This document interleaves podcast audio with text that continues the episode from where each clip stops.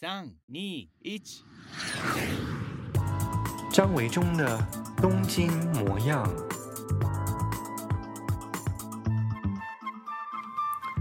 大家好，我是张维中，欢迎再次来到我的 Podcast 节目《东京模样》。这个礼拜大家过得怎么样呢？我们这个礼拜的节目啊，有一点点小小的特别哦，就是我们将录音的现场呢拉到户外。我这段话呢是在室内录的，等一下我们要听到的一段呢访谈是邀请我的好朋友，之前也有来上过节目的刘子韵，粉丝专业小风景的负责人。那我们录音的那一天呢，特别将录音器材带到了户外，然后在嗯、呃、微风吹拂的初夏的午后呢，我们录制了一段户外的对谈访谈。那子韵呢，已经完成了他在早稻田大学一年的日文进修了。嗯，我现在录这一段话的此时此刻呢，子韵已经回到了台北，所以他如果在听的话呢，也是在台北了。好，那我们就赶快来听听那一天我们聊了哪些的内容吧。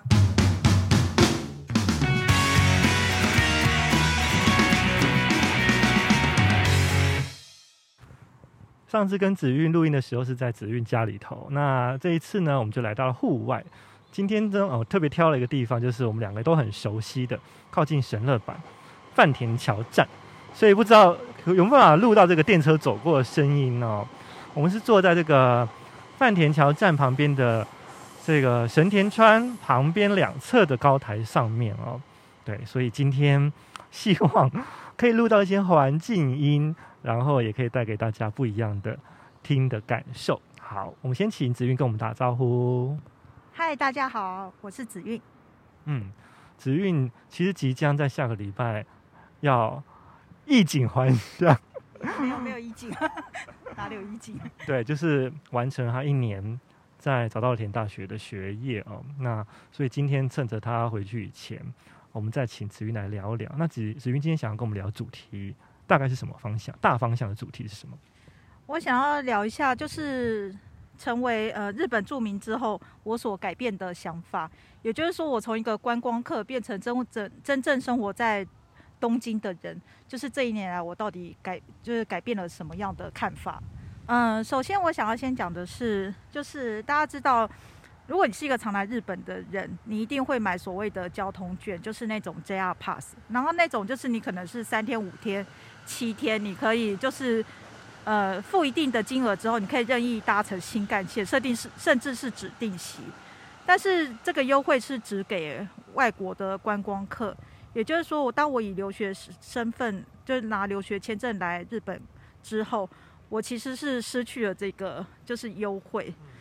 所以呢，就彻底的深刻感受到说，日本在交通费这方面是多么的惊人。那呃，有一个例子是，之前我的朋友，就是我有一群好朋友从台北来，诶、欸，台北来找我，然后呢，我们想要一起去金泽旅行。那当然，他们一定就是拿着那个北陆的那种优惠券这样。但我发现我我不行，也就是说，我如果要跟他们一起去旅行的话，我可能要付出。他们可能是三四倍甚至四五倍的价格，我才有办法跟他们坐上同一台车一起出去玩。那假设说我如果没有办法花那么多钱，又想跟他们出去玩的话，那我可能就是他们去坐新干线，我前一天晚上开始去坐夜巴，这样很寒酸，很可怜嘞。对，很寒酸，可怜。然后第二天一大早就是六点在车站，然后等，就是慢慢的等他们来这样。但是如果要再移动到下一个地点的话，我可能又要想办想办法，就是呃搭乘比较便宜的交通工具。但即便如此，我所花费的总金额一定也比他们贵。所以呢，因为大家都想要一起出去玩，我的朋友最后就取消了去金泽这个计划，留在东京陪我这样。然后还有另外一个是，我觉得身为住民之后，就是因为你观光客你是。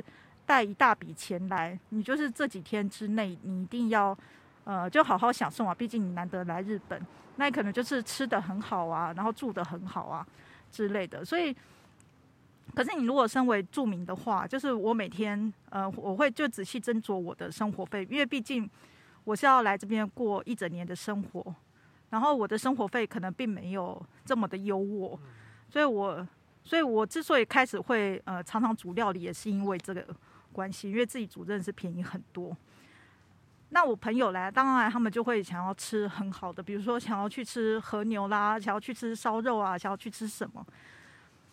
但我就会发现说，天啊，他们那一餐要花日币，就是比如说三千三千元啊，五千元不等。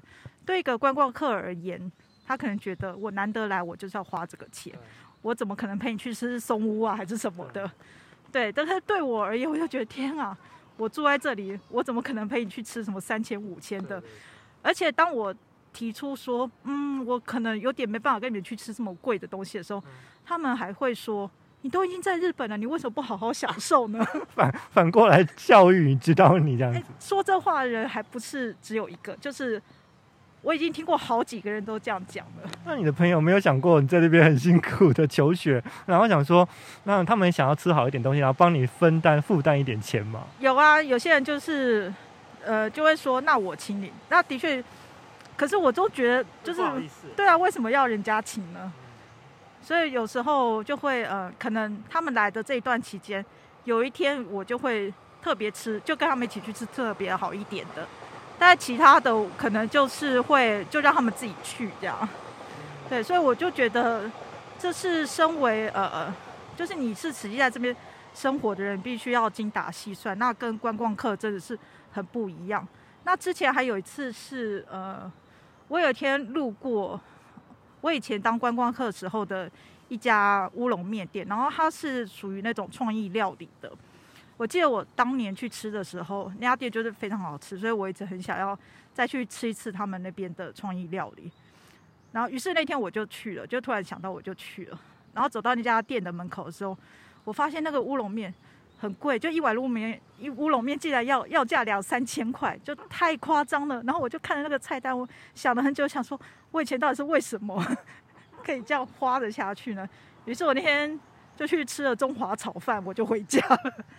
太太感伤了，我觉得真的是观光客跟就是真正住到这边的居民是很多感受不一样。像我也是觉得，我刚以前，嗯十三年前刚来日本，二零零八年啊来日本的时候，我觉得对于车费真的是觉得很贵啊。然后一趟一趟公车吧，大概就要两百一十块钱嘛日币。那你自己想想看，两百一十块钱算成。那个台币多少钱？而且我那个时候汇率可能比现在更高。哦，对。对，那你觉得天哪？我坐一段公车就要这么贵的钱，所以就是用走路的。坐一趟，坐一段公车，差不多就等于你整个淡水线从新店到淡水的钱，就是台币大概是七十块。所以我觉得来这里之后，很多的那种金钱观都会改变。我觉得。铜板价，因为日本大概是呃，日本日本五百元以下都是硬币。其实他们的五百元就是我们的一百多元。可是我觉得一个东西如果是付五百元出去，我就觉得哇，这东西很便宜。对对对，我们我们金钱观也被扭曲了。对，真的就会觉得一趟公车两百三，也好像也没什么这样，可以算算也七十元不得了。尤其是刚来的时候，而且如果嗯。呃又没有在这边工作的话，你就是靠一些存款，然后来这边付留学生的这个学费啊、生活费，你就觉得哇，一趟公车要两百一十块，就要台币六七十块。然后一个面包，你不要去便利商店哈，如果你是一般的面包店，稍微像样一点面包店，一个面包可能要日币三百多块。其实那个价钱就是我们威风广场下面的一个面包价钱。对，真的。然后呃，我有看过一些留学生讲说，就是日本日本也有很多水果是好吃的。但是那些水果，比如说像草莓好了，草莓其实呃，相对于品质来讲，就是日本的价格会比，就我觉得日本能用呃，应该讲说用同样的价格，在日本可以吃到品质比较好的草莓，所以很多人来日本会狂吃草莓。可是你就去超市看到草莓一盒要价四五百、六七百的时候，你就会算一算，就想说有必要吃吃这个吗？虽然我知道说它的确是物美价廉，很很好这样，所以很多留学生来日本，就是他们可能那些东西他们会不敢去吃，然后唯一能吃得起的只有菲律宾来的香蕉 这样。这我听过好多个，就是很多同学啊或者是谁，就很多人都是只买香蕉来吃这样。如果当他们要吃水果的时候，所以我就觉得真的是很不一样，就是真的是在地人的那种心情，因为你是来生活的，你不是来观光，你不是来享受。当然，如果你有钱就不一样，这样。刚刚子韵有讲到，就是生活在国外，特别是留学生时代哦，就是吃这件事情是日常生活当中一个很重要的关键点，因为你可能为了节省开销，大家就会变成每个人都变成厨师，但至于做得好，做得不好吃。这个是见仁见智，可能状况不同。但子韵真的很厉害，因为他做的东西都很好吃。所以呢，子韵存在这一年，我相信他周遭跟他一起同班的台湾同学，都因为有了他，而所以呢一解相思之苦哦。所以应该会很开心，很感谢能够碰到子韵。那我们请子韵来聊一聊，就是他所观察到这一年，他看见了日本的一些饮食文化有什么，跟他过去所一年前还没有来以前有什么样的不同，好不好？像日本，就是我觉得在我的印象当中，日本人，呃，比如说日本妈妈、日本的女生，或是呃，就是大家都应该都会多少会有一些基础的日本料理。但是呢，最近其实这个感受是最近比较明显，因为最近因为疫情的关系，所以很多人就是只要政府一宣布什么事情，大家会立刻去超市抢。然后，因为我平常也是一个非常爱逛超市的人，我就发现超市里面就是你什么东西你不用担心它会消失呢？就是生鲜食品它不会消失，因为那些都是要回家去料理的。那什么东西会不见？冷冻食品会不见，那种什么调理包会不见，什么都会，就是很多那种半成品类的它都会不见这样，因为它只要对生鲜食品太麻烦了。对，就不想买。然后我就就是呃，因为这一点我就非常压抑，因为我是一个不太喜欢半成品东西的人，就是我通常都是会从从头开始做起做料理，所以反而没有人跟我抢东西，我就觉得我怎么会这样？日本家庭不是应该会就是买很多菜回去就是料理嘛？因为这样也比较便宜啊，你也可以吃到比较新鲜的东西。为什么全部都是半成品不见呢？然后，于是我就开始观察身边一些，就是我认识的，呃，日本朋友或者什么的。后来发现，其实好像也不是大家都这么会料理。他们就是可能平常呃下班晚了，或是早上他们一些吃早餐，他全部一日三餐都是靠便利商店解决的。他只要会微波就好了，对，他只要会微波，然后能吃就好了。所以我就觉得说，诶，怎么会这样？然后呃，最近因为我五月初从我原本的房子就是退房出来，换另外一个地方，就是一直要住到我即将呃要回去的那一天这样。那因为新呃新的住的地方的厨房没有，当然没有像以前住的那么好。然后同时我的调味品那些的呃，我能送的就是能处理掉我都处理掉了。所以呢，这几天我就是也开始尝试着去买超市的那些半成品回来煮这样。然后我就发现，其实也还蛮好吃的。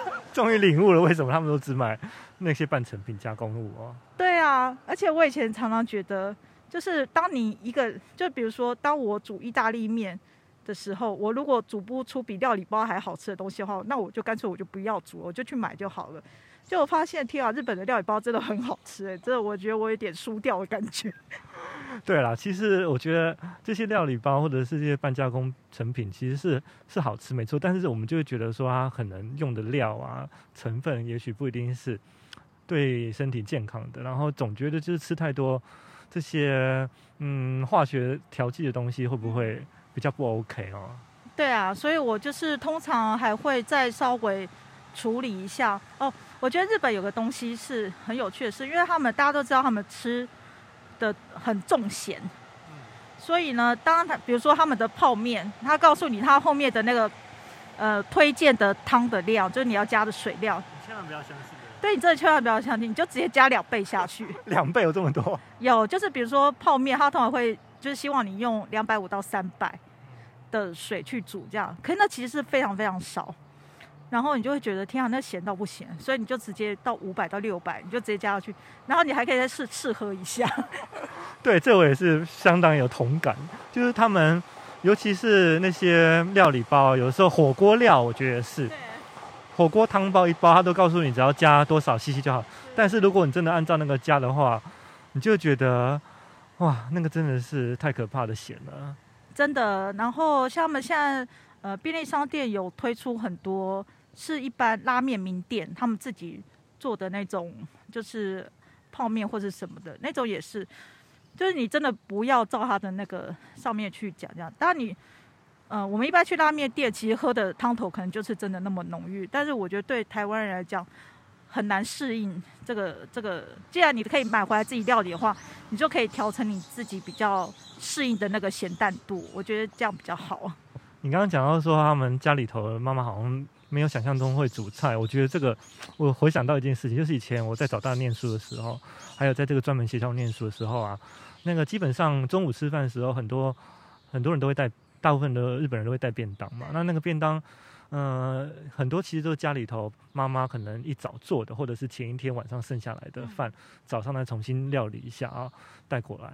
那我们以前看日剧的时候，不是妈妈们都很早起来，然后都是很勤劳的做早餐、做便当。嗯、可后来发现真也不是这样。对啊，就像你说的，他们很多都是用冷冻食品。所以呢，我曾经看过我们班上有一个女生同学，她一整年每天便当打开来，除了饭是自己煮的。妈妈煮了以外，其他的各式各样的这个鸡块也好啊，蔬菜也好啊，春卷也好啊，他说全部都是冷冻食品。真的，你就是去买各式各样的冷冻食品，然后每天就是你你就组装这样，就是弄一弄，而且冷冻食品它也会弄得漂漂亮亮的，然后感觉也是五颜六色的，但事实上那全部都是。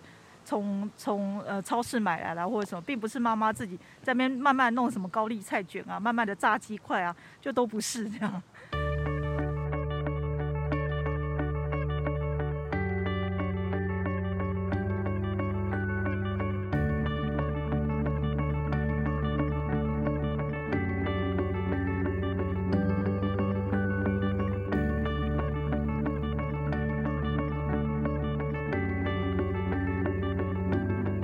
接下来子韵想跟我们分享，就是，嗯、这一年来啊，他在还没有来日本留学以前，常常听到很多人就是说日本人讲话还蛮暧昧的，然后，嗯、会因为讲话暧昧或读空气这件事情，造成一些留学生外国人的困扰。那子韵在这一年当中，你自己实际住了这一年，跟日本人交朋友的感受又是怎么样？我觉得可能是因为我比较幸运，就是我这一年来交到的日本朋友，并没有我就是来之前的那种刻板印象，觉得日本人是很暧昧的。那那刻板印象是什么呢？听说就是日本人，比如说你约他，呃，就是诶，下礼拜我们找一天出去走走好吗？那他通常会很热情的跟你讲说好啊好啊，但是当他并没有确切跟你讲说，那下礼拜我们要哪一天呢，或什么的。他其实是在委婉的拒绝你，或者是他可能热情的邀请你说：“哎、欸，有机会来我家坐一坐啊。”但他并没有实际约说是哪一天，那表示他其实只是随口提提，他并不是主动说，他就代表他没有主动约时间，就代表其他只是随口说说，是不是？对。然后呢，那我要讲的是，就是我在日本的学伴，我在日本有个语言交换的学伴，也是早稻田的教职员，然后她是一个妈妈。之前呃上学期的时候，我我们两个就是每个礼拜都会在早稻田碰面，然后就是彼此呃我教他中文，他教我日文。那一个礼拜礼拜过去了，到学期末的时候，我就觉得说，哎，我们是否可以找一天，就是去外面走走，比如说一起去外面吃饭啊，去外面逛一逛，然后我们可能可以借由这个体验，然后来学不一样的日文跟中文。我就于是跟他提了这个想法。然后他就跟我讲说：“好啊，他回去就是想一想，看看跟我约什么时候。”然后我就听到那个关键字“好啊”，我回去想一想。那你听到这个当下，你是不是觉得，说不定他也许不会约？对，我记得我那时候还问过韦中讲说，日本人说着“好啊”，我想一想，是不是他就不会再，就是等于他已经委婉的拒绝我了？尤其他又是一个妈妈，我就觉得他可能很忙。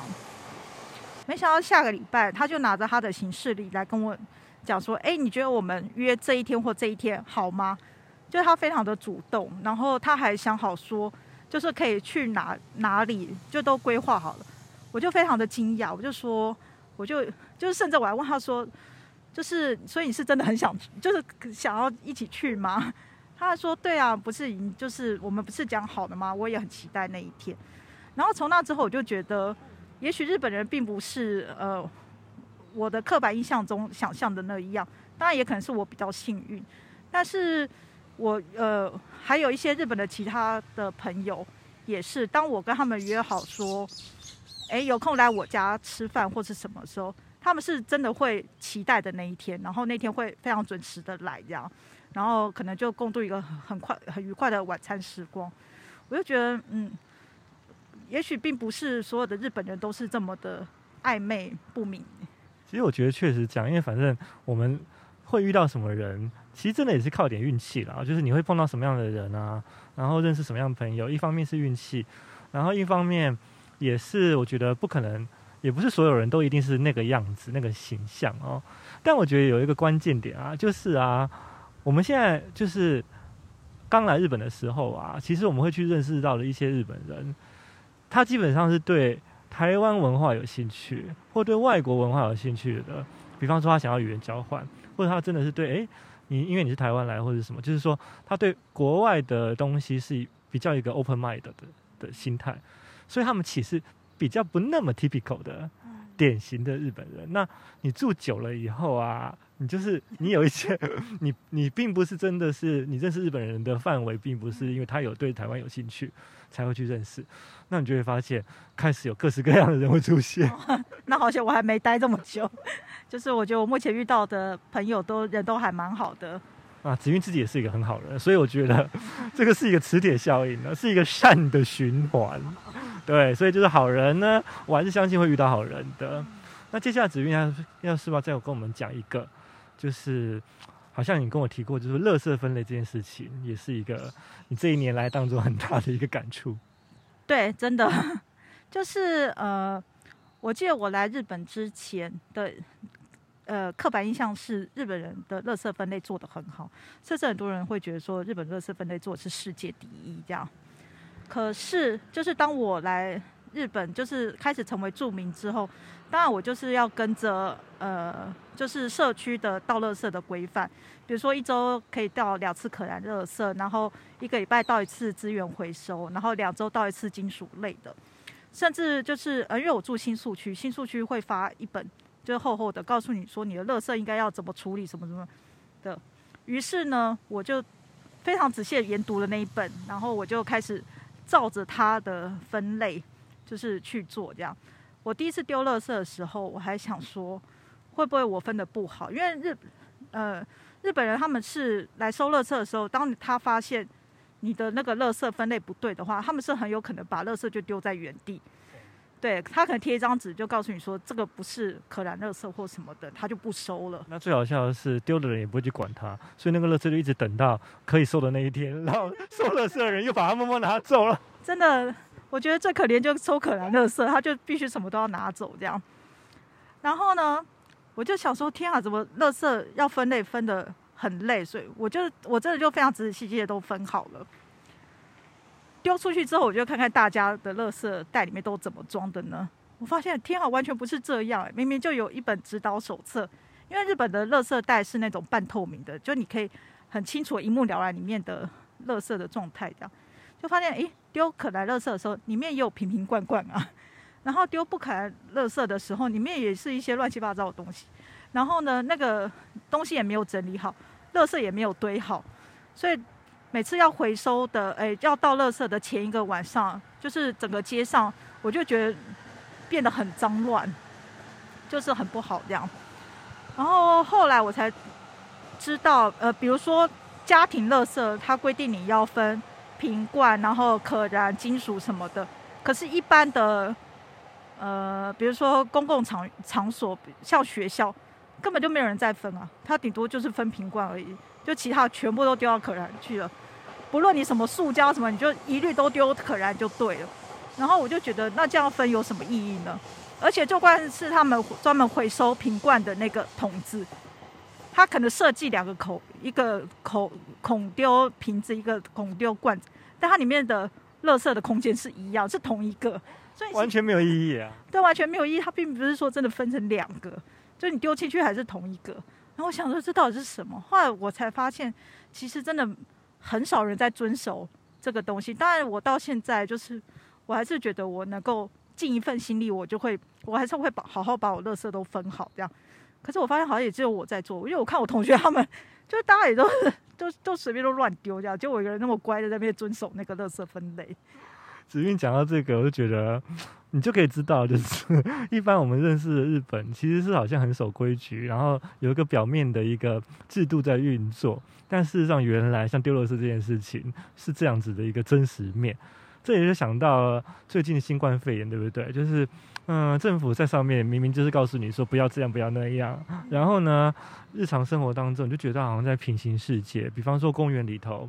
他就希望你大家不要聚集在一起，所以就把这个溜滑梯啊，可以玩的这个设施都把它贴起来，禁止玩耍。那日本人呢，他们就还是到了公园，就在这个封锁的溜滑梯旁边，照样继续群聚在一起玩耍。你就觉得，嗯，真的非常的妙。但是他们，我觉得可能妈妈要遛小孩真的是很辛苦的，他根本没地方去，所以他还是就只能待在公园这样。就是这也。这也很为难他们呐、那我们录音这一天，其实子韵下礼拜再过几天就要准备回台湾了哦。然后对我来说，一个对我自己而言，其实是一个还蛮特别的经验哦。就是，嗯、因为我住在这边，呃，就是十几年来，就是基本上就是常常会有朋友，台湾朋友来来台湾来来东京玩，会来找我。对，那偶尔会住在我家这样子，但基本上都是很短期的哦，就是几天这样子。那其实是没有像子韵这样子的例子。非常特别的是，他是用一整年的时间，然后决定来到东京。于是我们就从本来是在台北的朋友，变成了东京的好朋友。所以呢，对我来说呢，就是我的东京模样，又因为子韵在这边曾经度度过了一年，然后我们一起去过了一些地方，又增加了一些新的样貌。我本来一直觉得，就是我是一个呃喜欢好好说再见的人，这样，不论是对人或对事或对物品这样。所以我其实很早以前就想好说，我将来要离开东京的时候，我应该要就是做哪些事情或什么的。但是我唯一没有料到的是，就是最近的疫情就是这么的严重。其实我之前有想说，因为我本来就是。预定要五月回去，但我的课其实一月底、二月初就结束了。我本来想说，趁剩下在日本这段时光，我要去，我就我还有一些计划要做，然后我还有一些旅游的景点，我很想去这样。对，但是事实上就是都都没有办法了。然后我自己是很喜欢做那种，就是呃最后一次的那种，就是回顾这样。巡礼。对，巡礼。我发现就是呃。比如说像星巴克，它突然以迅雷不及掩耳的速度，在你离开前，它也不会再开。对，我本来想说，它就是会紧急事态宣言关掉之后，会一直到五月六号之后，应该会再开吧？就没想到现在就是紧急事态宣言它延长了，于是它也就一直都不开了。我就想，天啊，我都还没有去喝最后一次的星巴克，他就这样子消失了，我就觉得非常的感伤。然后这一阵子的心情就是很复杂，真的非常复杂。我一方面就是在东京观察着这个国家或是这个社会，然后一方面就是在想说，我还能够做哪些事情，我还能够怎样好好的来告别这里。毕竟我那么的喜欢东京，这样。当然，虽然也不是说以后不能来了，可是毕竟。将来的心情一定跟现在是不一样，所以嗯，就是我觉得我还是很祝福这个日本，我希望他们可以早日度过疫情，这样。对，因为我真的就是很喜欢他们，但是内心又有点觉得有点恨铁不成钢，反正心情真的非常复杂。对，我希望可以早日再回来，这样。好，那非常谢谢子韵今天在我们节目当中再跟我们分享，他非常珍贵。然后很特别的一年的一些经验，然后希望回到台湾之后呢，你要先隔离两个礼拜，对不对？对，要先住在防疫旅馆两周这样。对，希望你回到台湾之后，第一件事情赶快先把你的 Switch 动物森友会注册好，你就可以在岛上来见我了。对，我们以后就要以这种方式相会，数位方式这样。好，谢谢子韵，希望下一次见面，不管在台北或在东京，我们都会有更好的生活，而且最重要的事情是，这个疫情已经结束。对啊，我好想我们俩一起在餐厅吃饭。我们现在是戴着口罩录音的。对，真的，而且我们就是都只能野餐的方式这样。好，谢谢子韵。嗯，拜拜。